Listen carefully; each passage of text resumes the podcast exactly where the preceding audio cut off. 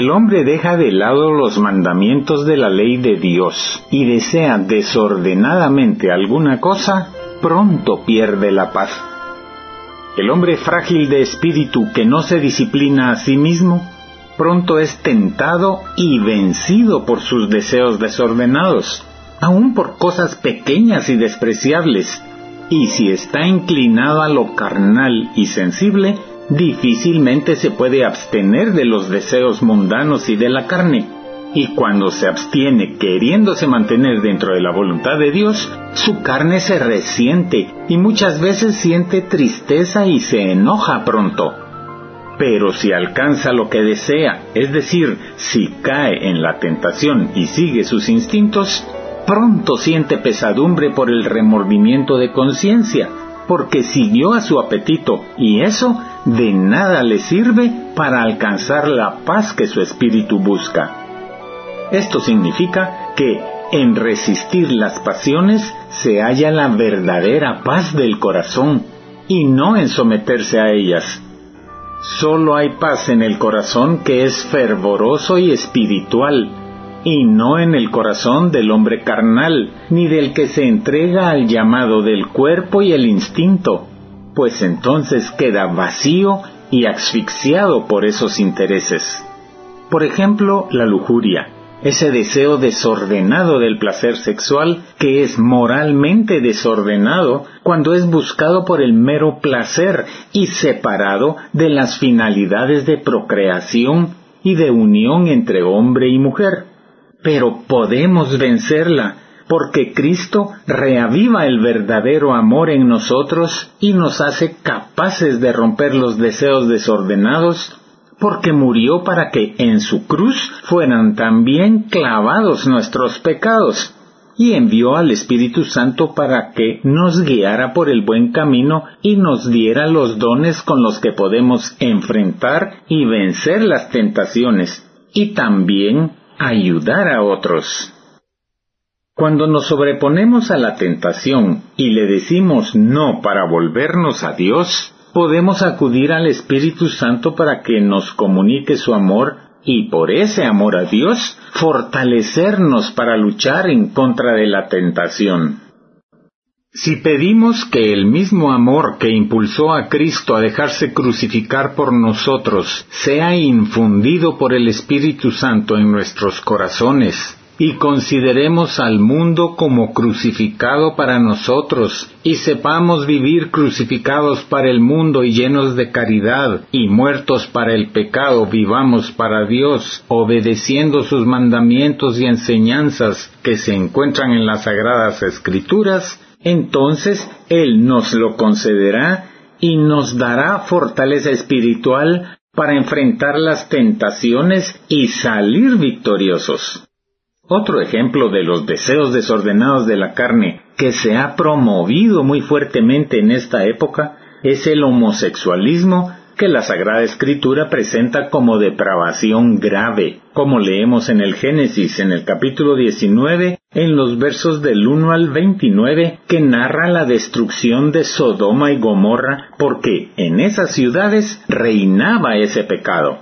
También San Pablo nos muestra lo grave de ese pecado cuando escribe en su carta a los romanos, en el capítulo 1 en los versos 24 y 27, y también en su primera carta a los Corintios en el capítulo 6 y versículo 10, Dios los ha abandonado a los impuros deseos que hay en ellos, y han cometido unos con otros acciones vergonzosas. En lugar de la verdad de Dios, han buscado la mentira y han honrado y adorado las cosas creadas por Dios y no a Dios mismo que las creó y que merece alabanza por siempre. Por eso Dios los ha abandonado a pasiones vergonzosas.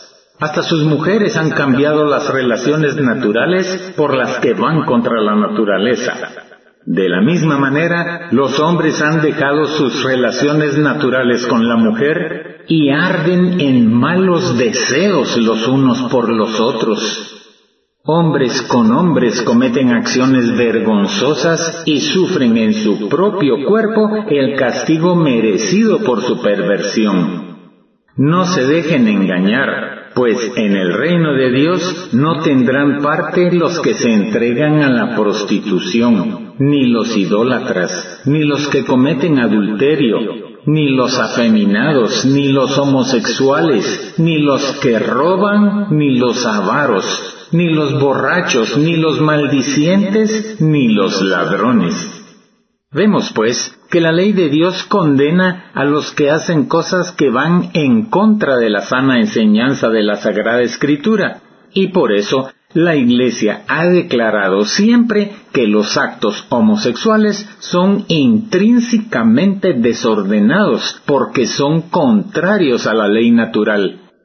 Como notamos, San Pablo se refiere también a otros pecados, la mentira, la idolatría, que no necesariamente se refiere a ídolos de dioses creados por la mente humana, pues cualquier cosa puede llegar a ser un ídolo para las personas, ya que ídolo es todo aquello que ocupe el lugar preferencial en la vida de la persona, como puede ser la comida, las drogas, el alcohol, hasta las cosas buenas pueden transformarse en ídolos si le roban el lugar preferencial que Dios debe tener en nuestra vida, como el trabajo cuando la persona se vuelve trabajólica, aunque dé muchas razones por las cuales trabaja mucho, pues todo debe tener un orden en la vida, y el trabajo debe verse como la forma en la que podemos obtener lo necesario para vivir, por lo que no se trata de vivir para trabajar. Aún el deporte, el gimnasio, pueden volverse ídolos. Pablo también menciona los pecados de prostitución y adulterio. Asimismo serán castigados los avaros, los maldicientes y los ladrones. Si profundizamos en cada uno de esos pecados, encontraremos muchos otros derivados de esos. Por ejemplo, del pecado de robar encontramos varias formas de hacer lo que condena la Sagrada Escritura como leemos que el Señor dice en el libro de Levítico, en el capítulo 19 y verso 36, y también en el libro de Ezequiel, en el capítulo 35 y verso 10. Ahí leemos, deben usar balanzas, pesas y medidas exactas. Orden que se confirma en el libro de Proverbios capítulo 20 y versículo 23, en donde leemos el Señor condena las pesas falsas y las balanzas manipuladas no son cosa buena. Y también el Sirácida o eclesiástico en el capítulo 42 y verso 4 dice al respecto, no debes avergonzarte de esas cosas, de usar balanzas exactas y de no engañar en las pesas y medidas. Comparable al ladrón es quien se aprovecha de la necesidad del prójimo para salir beneficiado, como menciona el libro de Amós en el capítulo 8 y versículo 6. Arruinaremos a los pobres hasta que ellos mismos se nos vendan como esclavos para pagar sus deudas, aunque solo deban un par de sandalias. Venderemos hasta el desecho del trigo, y en el libro de Proverbios, en el capítulo 11 y verso 26, dice que el acaparador será maldito. Con estos pocos ejemplos, vemos pues que no podemos quedarnos con la idea de que los mandamientos de Dios son limitados a lo que dicen textualmente, pues como vimos, cada uno se despliega en variedad de versiones y queda manifiesta la necesidad de conocer también el catecismo de la Iglesia Católica en donde encontramos la explicación ampliada de ellos. Ahora bien, no debemos ver los mandamientos de Dios como limitaciones a nuestra libertad de decidir y pensar por qué Dios nos dio libre albedrío si nos coarta, restringe o prohíbe lo que podemos hacer. Al contrario, debemos notar el profundo amor que hay en esas normas divinas, pues nos fueron dadas para que no nos metamos en problemas, para que vivamos libres de ataduras, respetándonos unos a otros, en fin, para que disfrutemos de la vida en paz, con libertad y amor. Sin embargo, mientras vivimos en el mundo, siempre tendremos tribulaciones y tentaciones. Por eso cada uno debemos tener mucho cuidado con las tentaciones y velar en oración para que el demonio, que nunca duerme, no halle cómo engañarnos, pues él busca en todos lados a quien tragarse, como dice la primera carta de San Pedro en el capítulo 5 y versículo 8, en donde dice, sean prudentes y manténganse despiertos, porque su enemigo, el diablo, como león rugiente, anda buscando a quien devorar. No hay nadie tan perfecto ni tan santo que no tenga tentaciones. Muchas veces, aunque sean graves y pesadas, pueden ser útiles porque con ellas somos humillados y así aprendemos a no cometer errores por los cuales llegaron a nosotros esas tentaciones, como ha sucedido con todos los santos que pasaron por muchas tribulaciones y tentaciones y las aprovecharon para mejorar cada vez más en combatirlas y rechazarlas. No hay lugar tan secreto en el que no haya tentaciones y adversidades. No hay hombre seguro del todo de que no tendrá tentaciones, porque en nosotros mismos está la causa de donde vienen, pues nacimos con la inclinación al pecado. Santiago se refiere a esto cuando escribe, cada uno es tentado por su propia concupiscencia que lo atrae y lo seduce. La concupiscencia es madre del pecado y éste, una vez cometido, engendra la muerte. Carta de Santiago capítulo 1 versículo 14. He de explicar que concupiscencia es sentir deseos o exceso de deseos desordenados, no gratos a Dios, como son el deseo de bienes materiales y el deseo sexual. Ahora bien, no pensemos que por haber vencido una tentación ya estamos libres de ellas, pues pasada una tentación o tribulación, sobreviene otra, ya que el enemigo nunca duerme y estará siempre tratando de hacernos caer de una forma u otra. Muchos quieren huir de las tentaciones, pero caen en ellas más gravemente, pues no se les puede vencer con solo huir de ellas y debemos tomar en cuenta que quien solamente quita el mal que se ve y no lo arranca de raíz, de poco le servirá, pues las tentaciones pronto volverán a él más fuertes y entonces se hallará peor. Solo con paciencia y humildad, reconociendo que necesitas de la ayuda y dirección de Dios, te harás más fuerte que todos los enemigos que pretendan hacerte caer Así que poco a poco, con humildad, paciencia, esperanza y sobre todo con la ayuda divina, vencerás mejor que con lucha y esfuerzo personal que solo te producirá cansancio y tal vez no logres vencer la tentación. Por ello, en la tentación busca siempre consejo y oración. Y no seas desabrido y muy severo con el que está tentado y acude a ti, por el contrario, procura consolarle y ora a Dios por él, pidiendo que le dé la sabiduría y la fuerza para enfrentar la tentación, así como tú quisieras que hicieran contigo. Considera que el principio de toda tentación es la inconstancia del ánimo y la poca confianza en Dios. Pues como la nave sin timón la llevan las olas a una y otra parte, de igual manera, el hombre descuidado que desiste de su propósito y baja la guardia es tentado de diversas maneras. Dice el libro Sirácida o Eclesiástico, en el capítulo 2, en los versos 3 al 5, Aférrate al Señor y no te apartes de Él. Así al final tendrás prosperidad.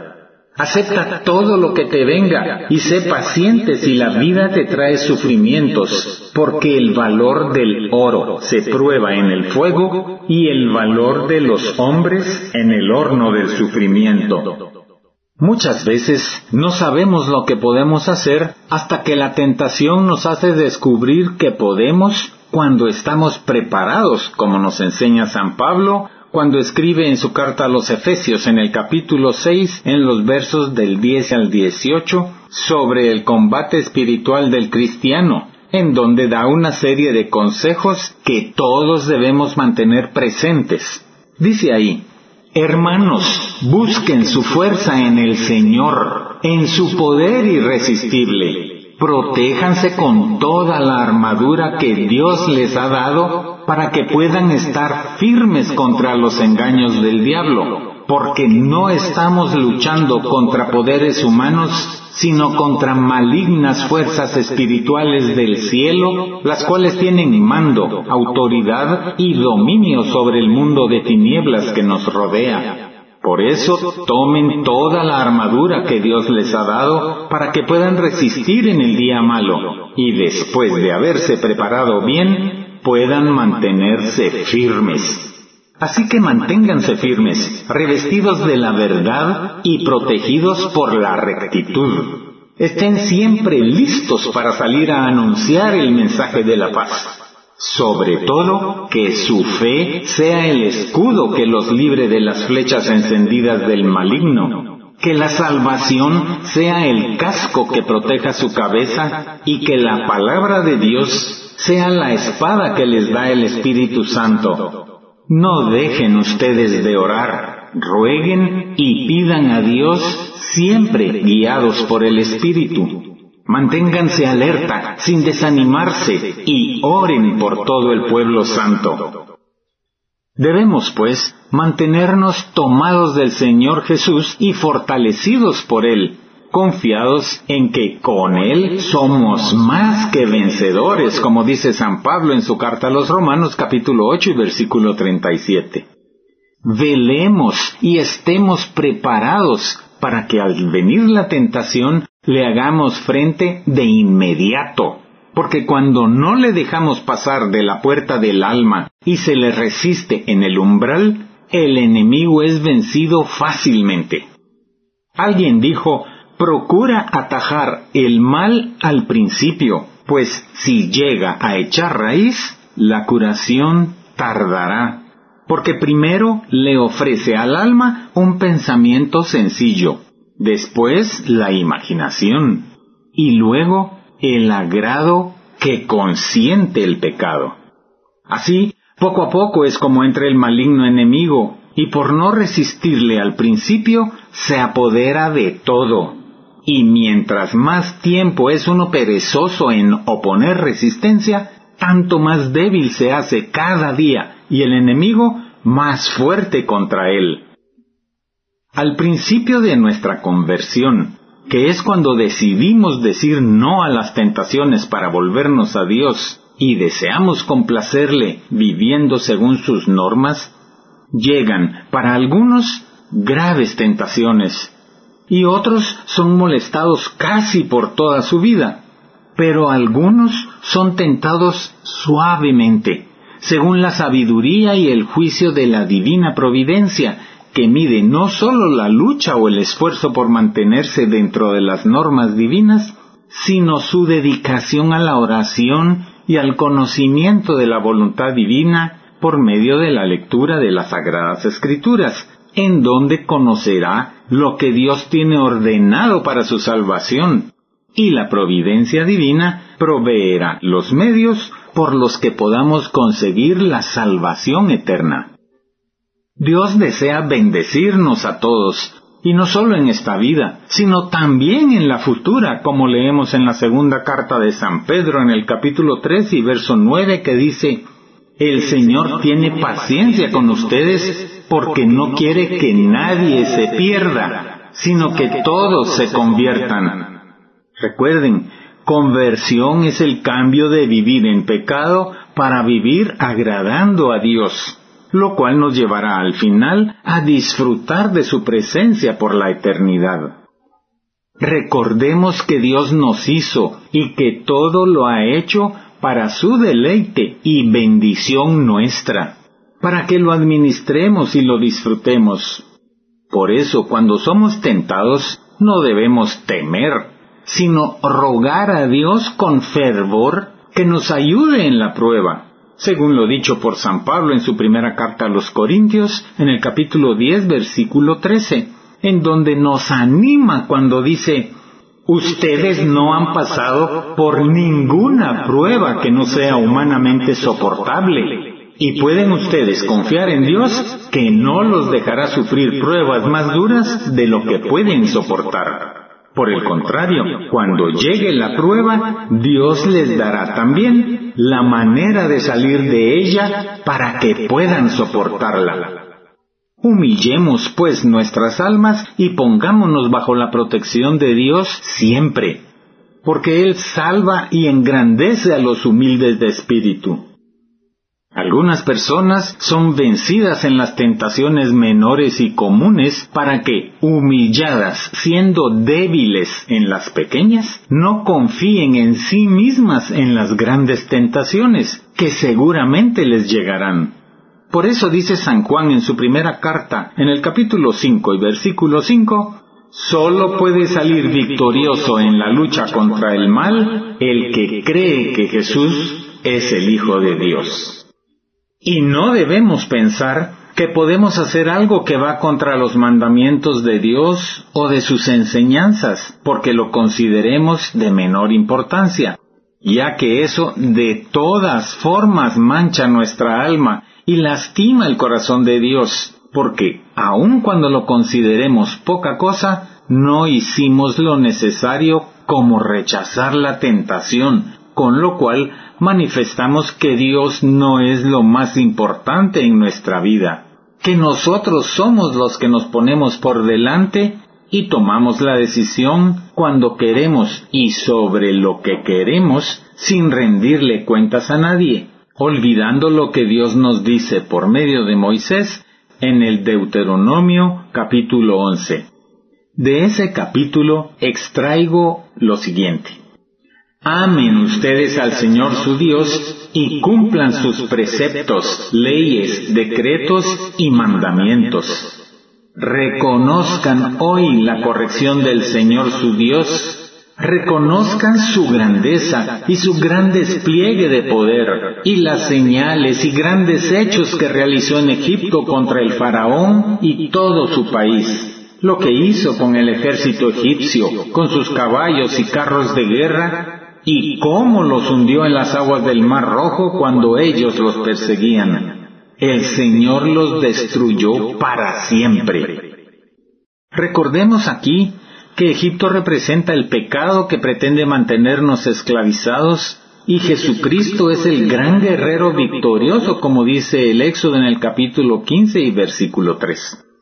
Sigo leyendo del Deuteronomio capítulo 11. Acuérdense de todo lo que hizo el Señor por ustedes. Ustedes mismos son testigos de las grandes cosas que ha hecho.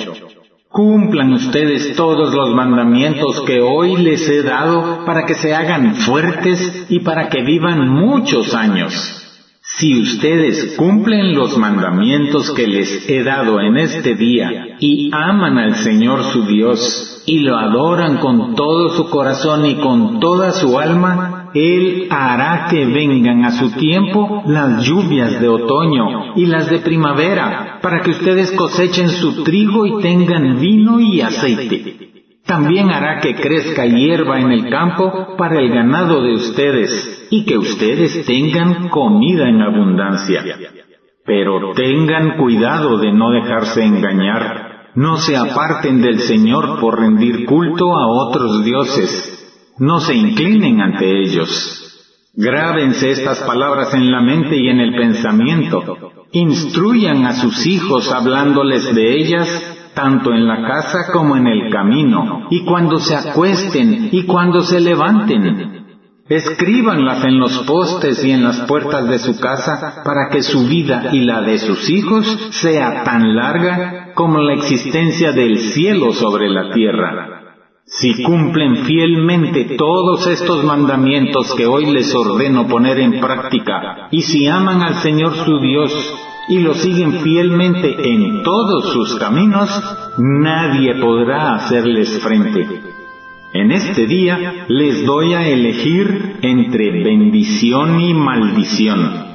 Bendición si obedecen los mandamientos del Señor su Dios que hoy les he ordenado. Maldición si por seguir a dioses desconocidos desobedecen los mandamientos del Señor su Dios y se apartan del camino que hoy les he ordenado. Lo que transmite Moisés en esta cita se refiere a los diez mandamientos que Dios dejó escritos en piedra, como señal de que son para siempre.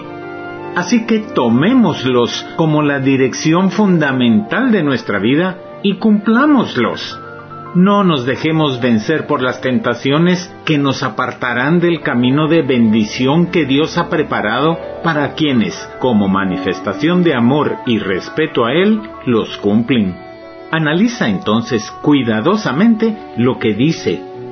Haz las adaptaciones de ello a tu vida y decide seguir desobedeciéndolos o cambiar para mejorar tú y los tuyos. En ti está la decisión de obedecer a Dios y recibir sus bendiciones o hacer tu voluntad y desobedecer sus mandamientos y entonces recibir maldición. Tú eliges.